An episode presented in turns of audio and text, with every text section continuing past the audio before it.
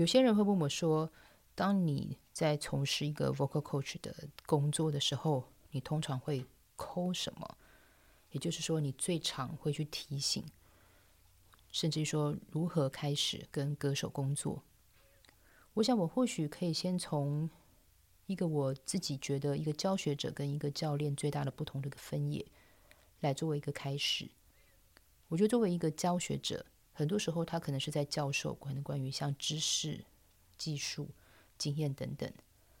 那教练当然也是，他一定是就像每个球队、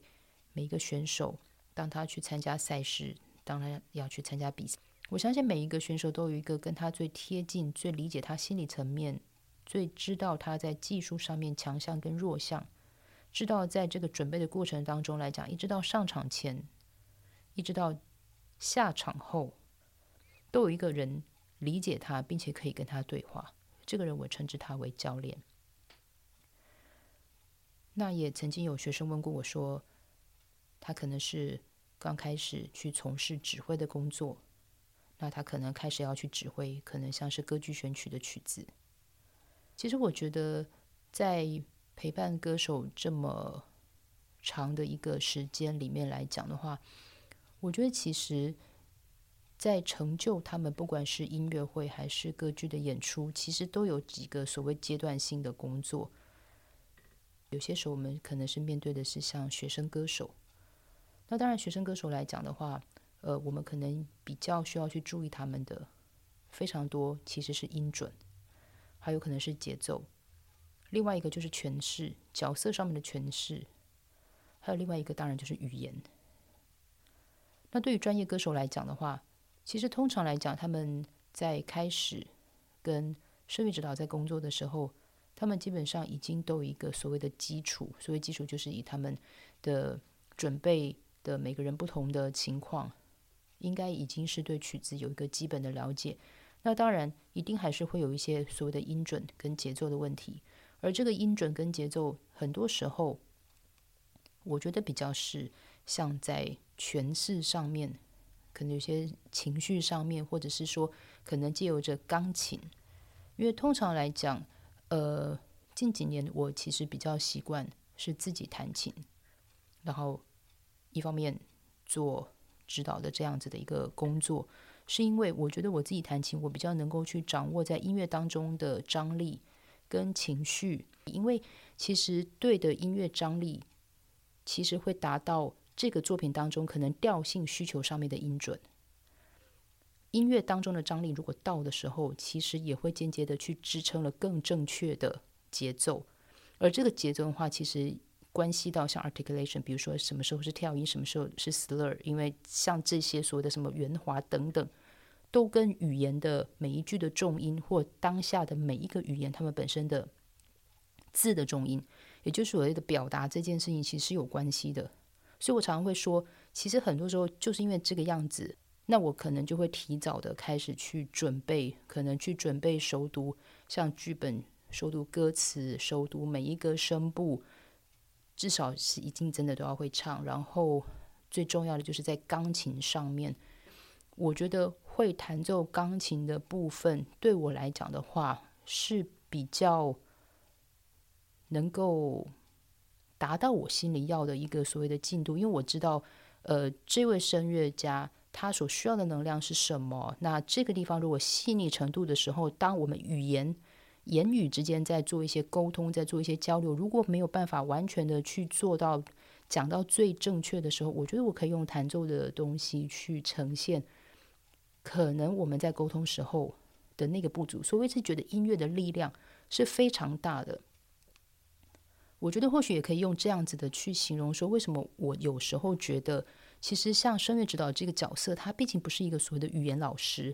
因为我知道很多时候大家在选择。比如说，呃，可能，呃，这个人可能是从德国念书回来背景的，法国念书回来背景的，意大利文，呃，意大利回来背景的，而从语种当中去决定他们今天要找哪一位，可能对他们来说有一个实质上面帮助，在音乐上面或是歌剧上面呈现来讲的话，一个帮助者，也就是所谓的声乐指导的角色。那但是我自己为什么还是会觉得说，呃，语言这件事情，毕竟还是 language 这件事情，可能还是跟 diction 还是稍微有点不一样。是因为我如果从呃钢琴的角度来去形容我的感觉，就是非常个人的分享的话，就是因为我常常跟学生去形容，其实指头就是人的舌头。很多时候我们在弹奏一件东西的时候，其实不是只有指尖，不是只有像指头的，就是像就是我们的指尖，而是指头之间，每个手手之间。其实它才是真正张力当中如何去呈现，比如说呈现和声，然后它到底是可能是减气，可能数气。我觉得那个张力应该是在我们手手之间是去可以感受得到。而这样子的一个张力，如果说把它放在关于语言上面的一个在音乐的呈现，我称之为就是有歌词的状态。我相信不管是艺术歌曲还是歌剧，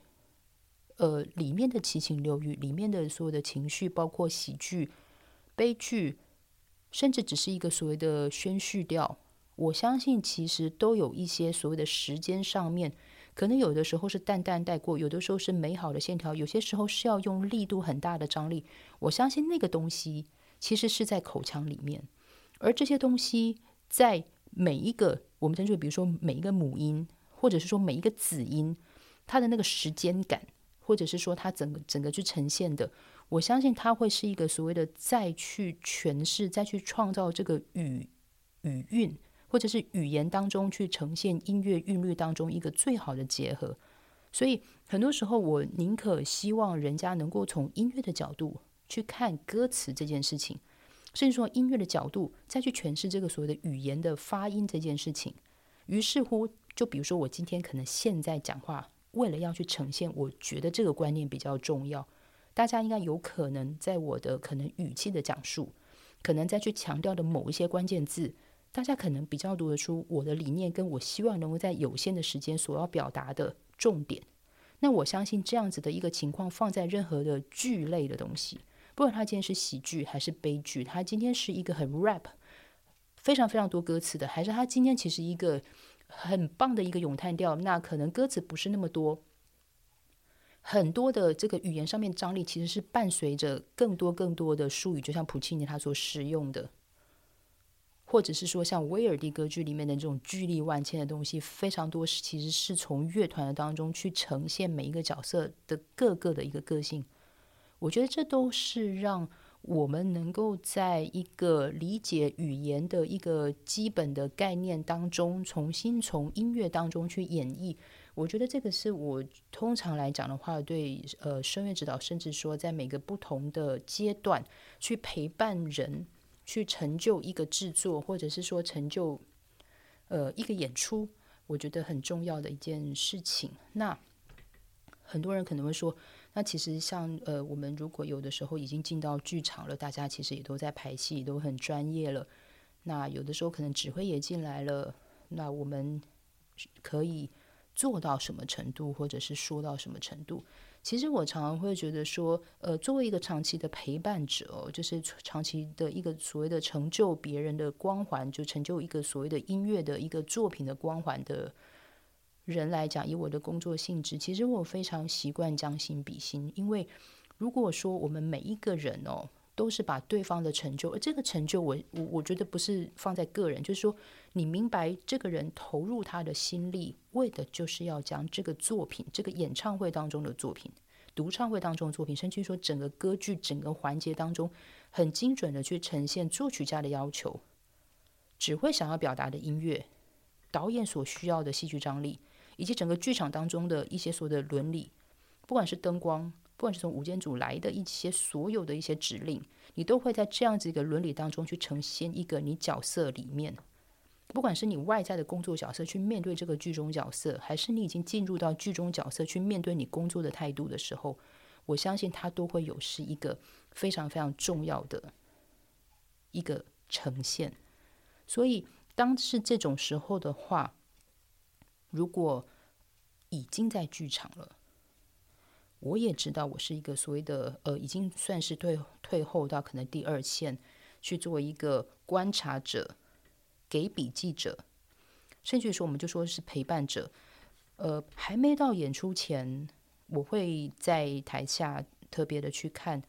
我们在呈现这件事情的时候，会不会有一些可能谱上的记号是没有去被注意到的？很多时候，我自己觉得，呃，人必须要勇敢的说出善言哦，就是善美好的建议，是因为。很多时候，人家说啊，他都已经有这个诠释。因为有些时候，我们当然也会遇到一些可能是国外歌手比较多的制作。那很多时候，可能他们来去之间也是比较匆忙。通常我还是会习惯跟希望能够跟他们大概走一次音乐。一方面，彼此在音乐当中，大家会知道说我们对于这个作品的认识。那我们可能是对于这个作品，我们的所谓的程度好了。是可以让他们其实，在跟我们做任何对话的时候，是能够被理解，并且是可以，呃，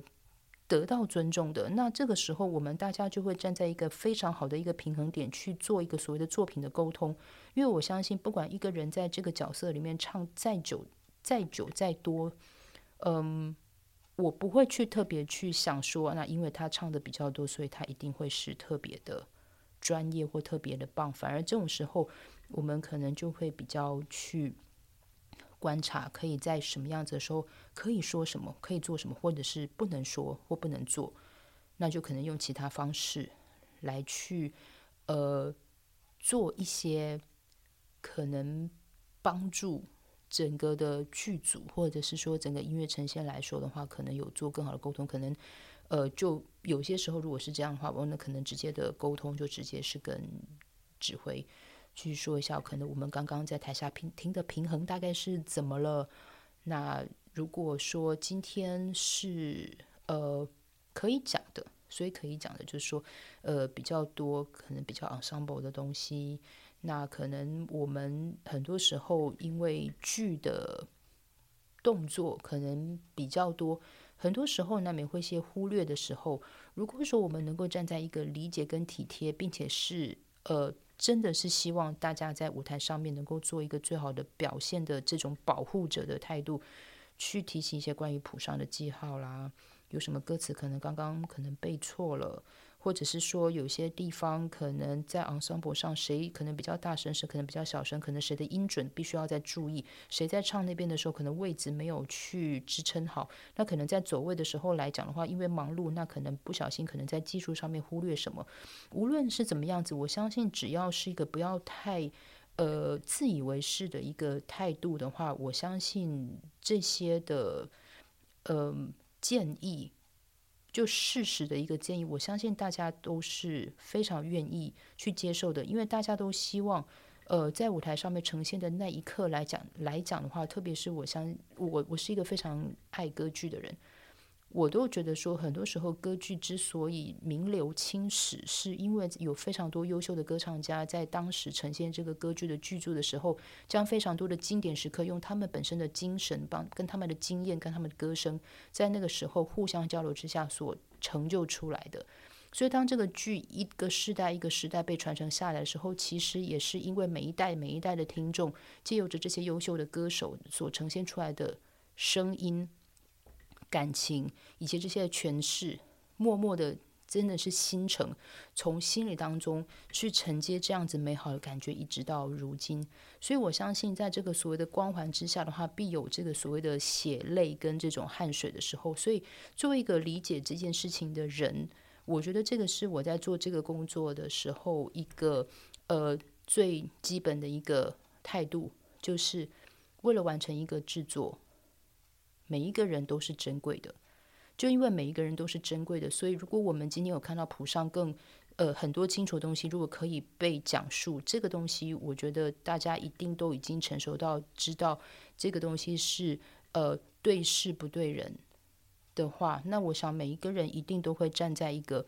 呃愿意去呈现更好的状态，慢慢的去吸收。所以有时候我给 notes 的时候。呃，有的时候可能只是几句话，有的时候可能只是一个便利贴，那有些时候可能是量身定做。那越到可能要开始比较接近呃演出的时候，我可能会给的是比较 group notes，那可能是我觉得大家会彼此去看一下各自的角色，因为你知道有的时候，呃，我觉得给建议不要给的直接。那如果越到演出的时候，如果去看一些 group notes 的话，我觉得最好是因为他们在这个交错当中，他们其实都会有呃，歌手们其实都会成熟的去思考一下各自的角色，并且从这当中。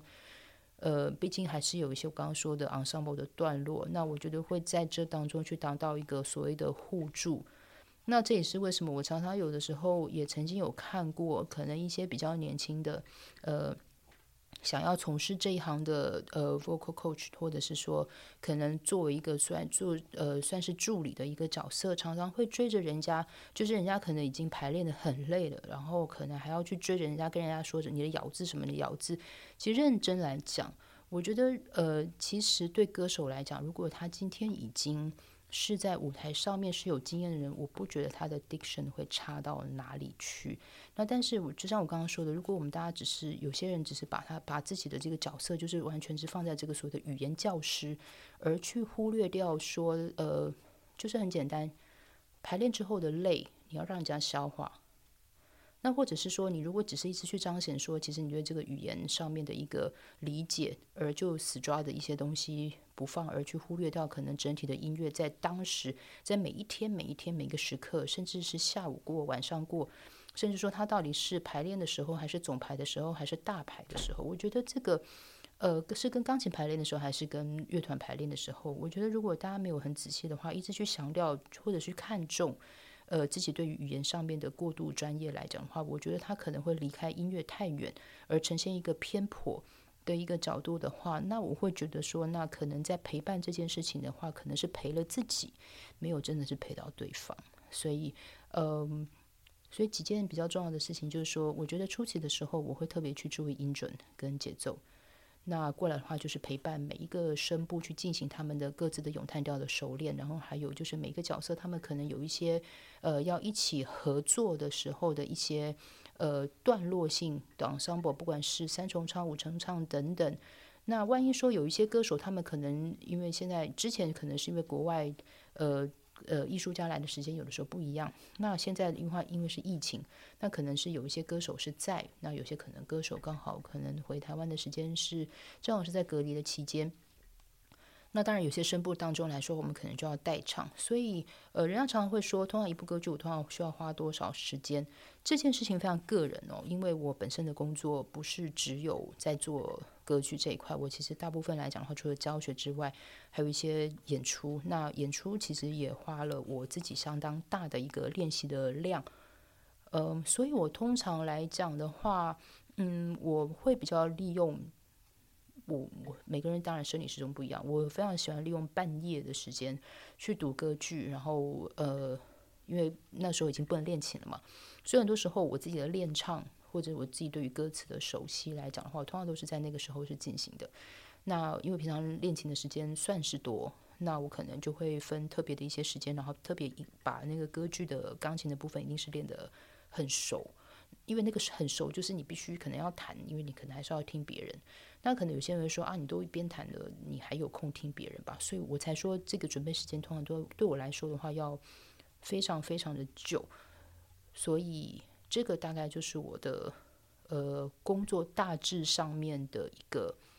呃应该说行程跟一个进度。那当然。我刚刚说，如果说已经跟他们陪他们练完三重唱、五重唱等等这些重唱的时候，那我们就会预备一起进入到剧组。那遇到进驻到剧组之后，当然每一个剧组他们本身的那个时间不一样。那当然陪伴的程度，如果说今天在排戏之前，如果大家能够呃针对当天的排戏的进度，能够稍微运用个半个小时，或者是说几分钟，至少把那个大家的呃音乐能够走过一次的话，我觉得是最好的。所有的戏剧排练都不要离开音乐。所以我一直觉得说，无论如何，歌剧就是歌剧，呃，音乐这件事情永远它还是最重要的。我是徐佳琪，这里是博客花生，下次见。